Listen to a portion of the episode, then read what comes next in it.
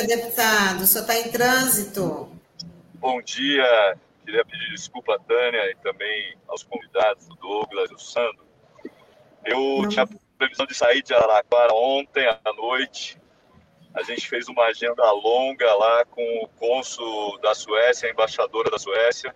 Infelizmente, terminou muito tarde, a gente acabou ficando em Araraquara. Então, eu queria pedir desculpas, mas já estou aqui, consegui conexão.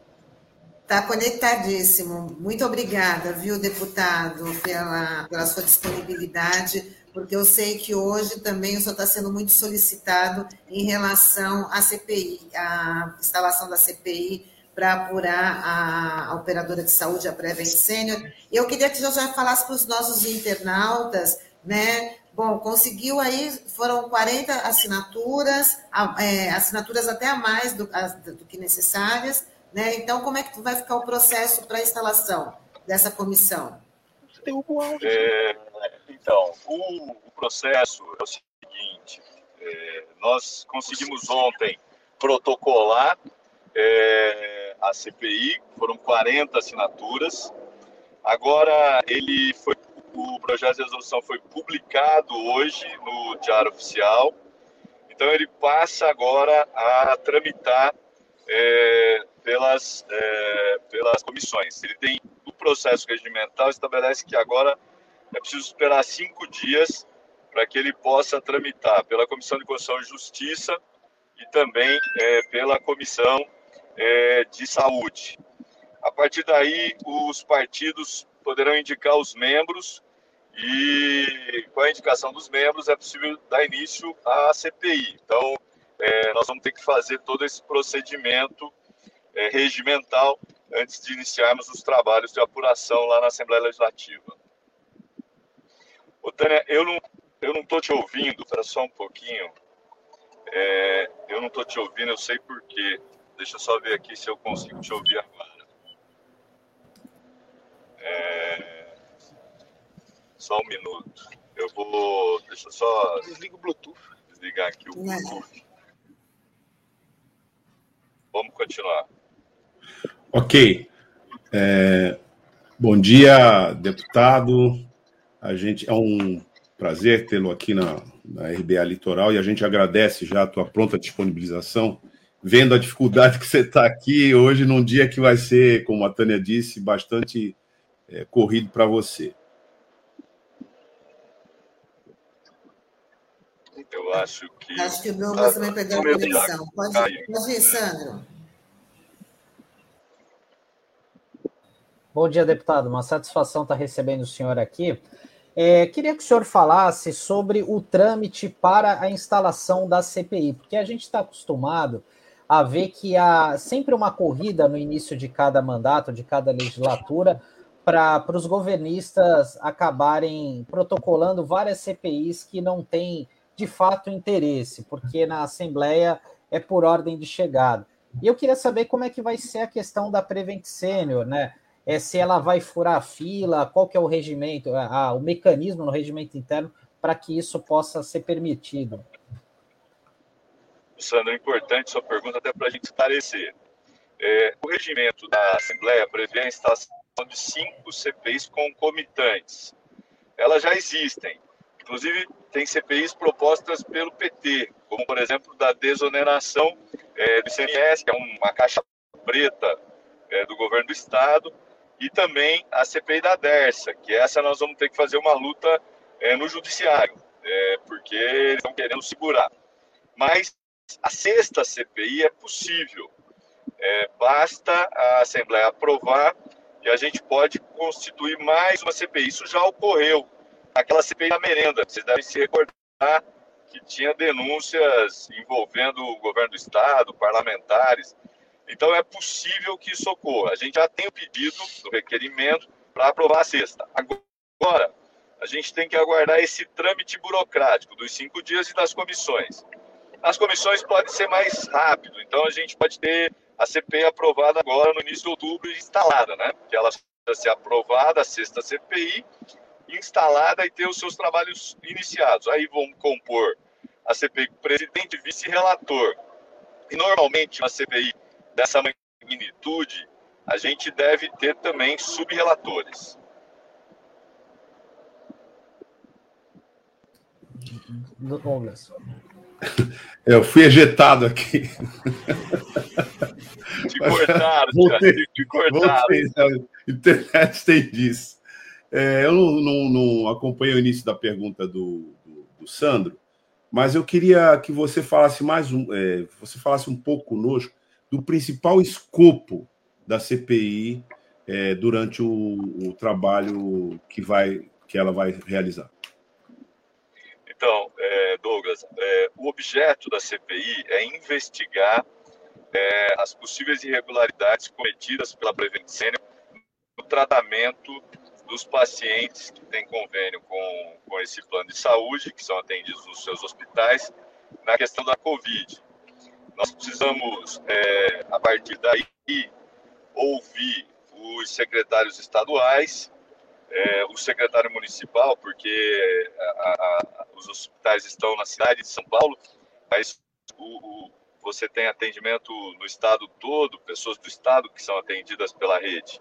Então, nós queremos ouvir o secretário estadual é, que iniciou os trabalhos do governo do estado, o José Henrique é. Queremos ouvir o secretário atual e queremos ouvir o secretário é, de saúde do município de São Paulo. Vocês devem se recordar, a Prevent Senior lá atrás, ela já apareceu com possíveis irregularidades.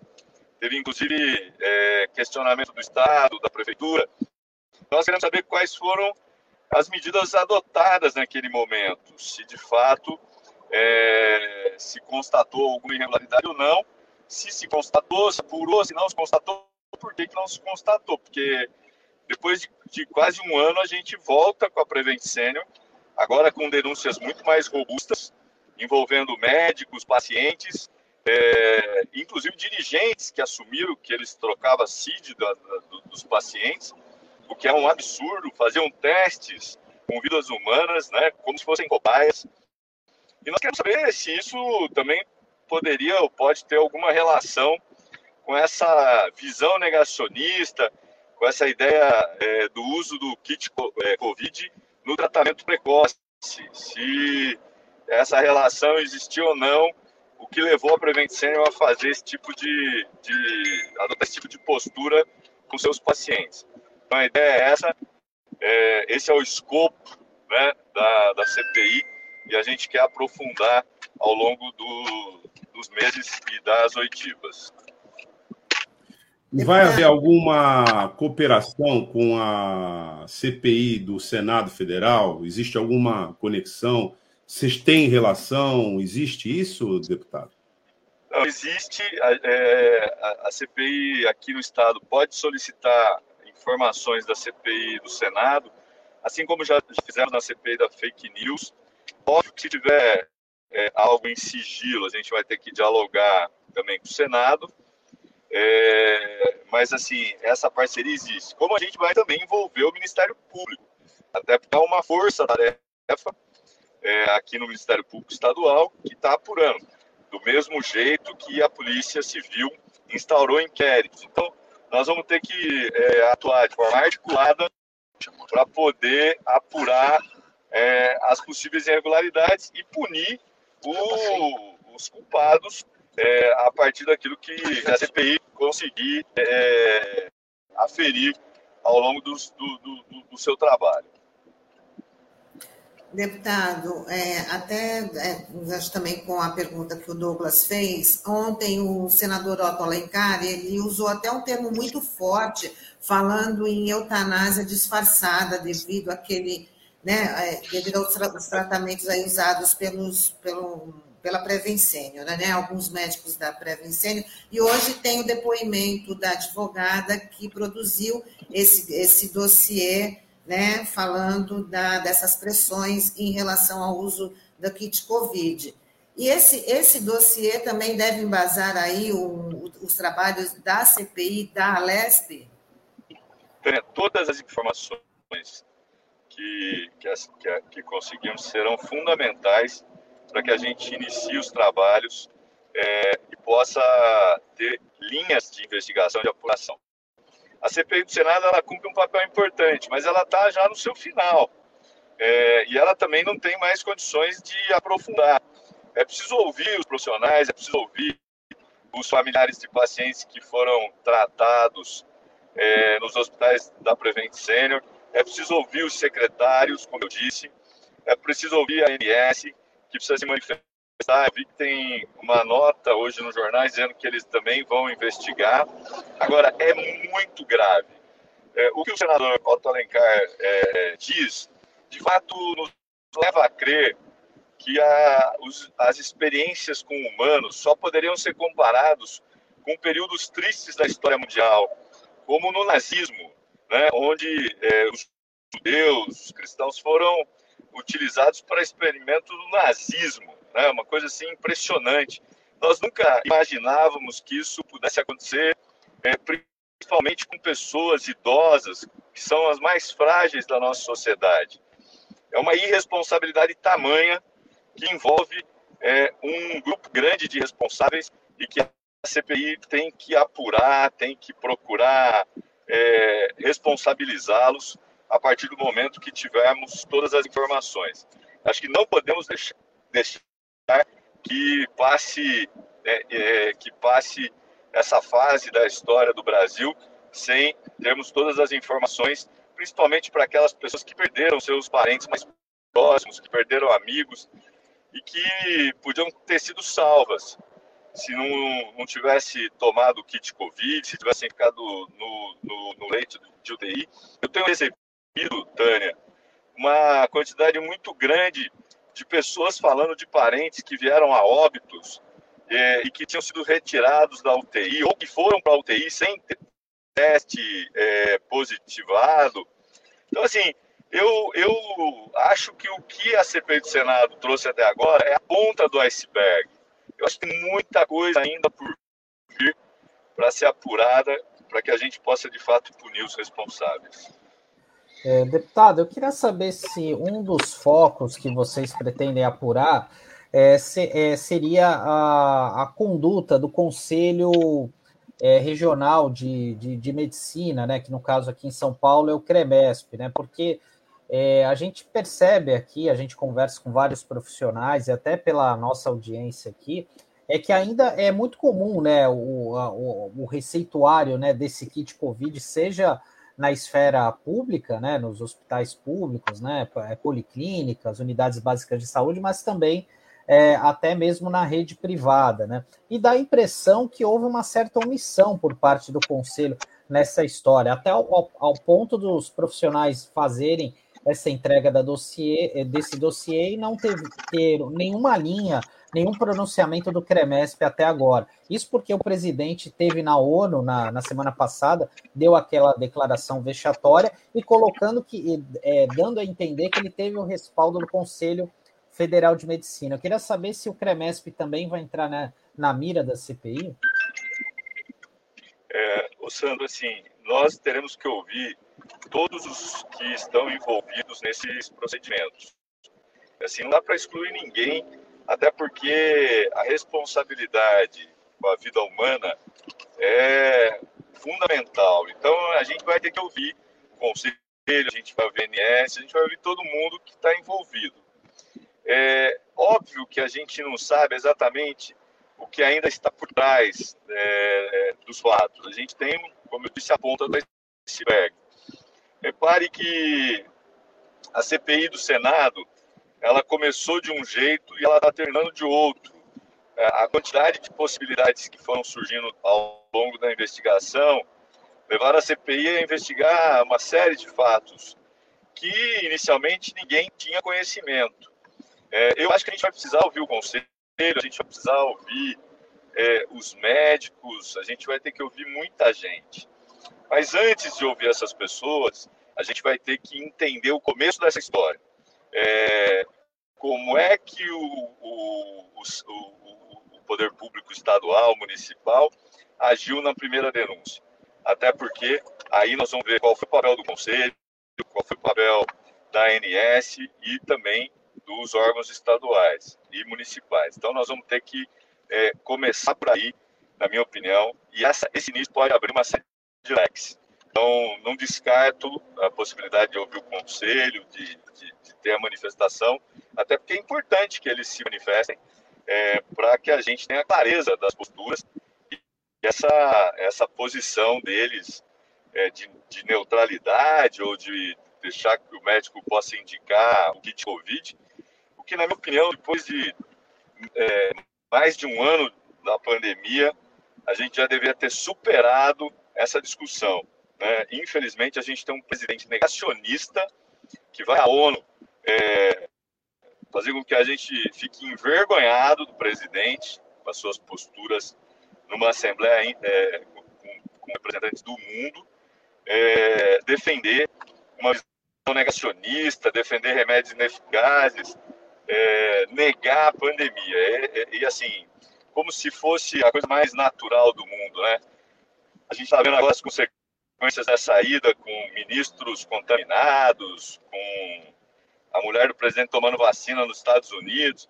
É um regime atrás do outro de uma questão tão grave que é da saúde pública, da, do combate à, à pandemia. Então, nós vamos ouvir todo mundo que tiver responsabilidade nessa situação. Deputado, é, você agora nessa sua resposta já nos trouxe uma informação muito importante aqueles que nos acompanham também, que é sobre é, deixar explícito como é que houve é, o procedimento na origem. Isso é muito importante. E, claro, que aí envolve as responsabilidades por omissão.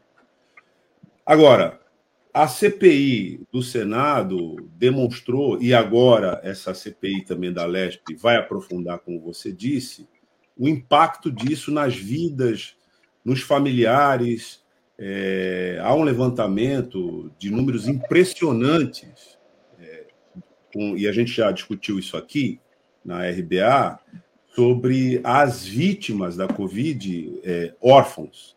Nós temos um número impressionante de órfãos que são, estão sendo deixados aí pela Covid.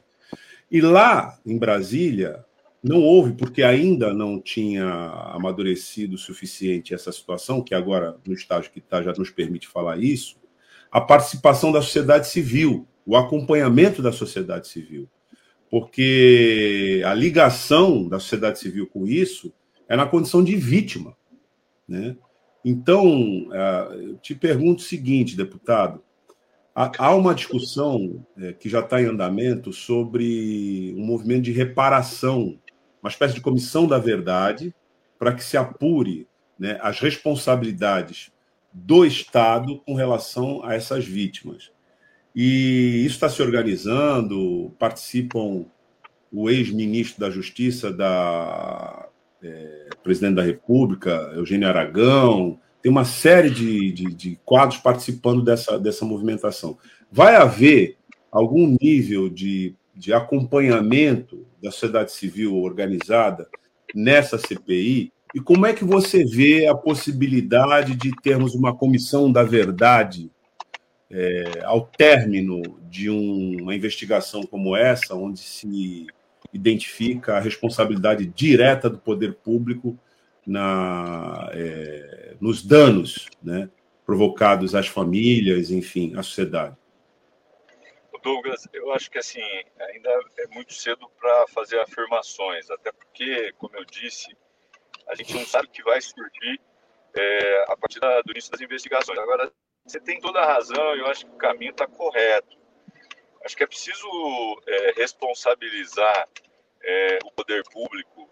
É, a gente viu aí matérias, você fez referência, a quantidade de pessoas que perderam é, o familiar responsável por manter a família, né? Gente que é, deixou de ter uma a pessoa responsável por é, pelo trabalho, pela alimentação, pela escola dos filhos, é, muita gente é, sofrendo com isso.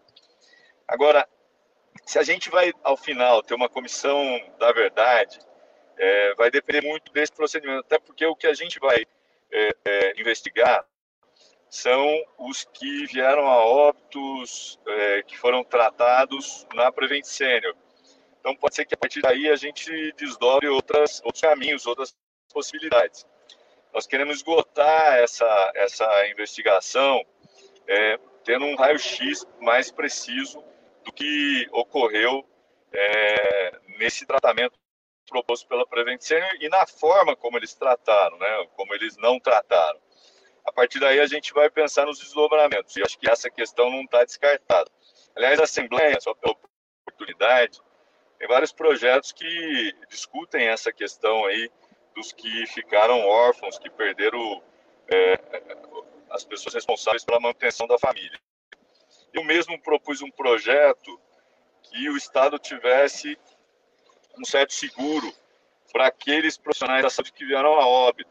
Infelizmente, o projeto ainda não foi votado, é, a gente está aguardando, mas é também uma forma de mitigar a situação dos que, dos que deixaram a família numa, numa situação difícil. Então, nós estamos preocupados e talvez a CPI até indique esse caminho ao final dos seus trabalhos.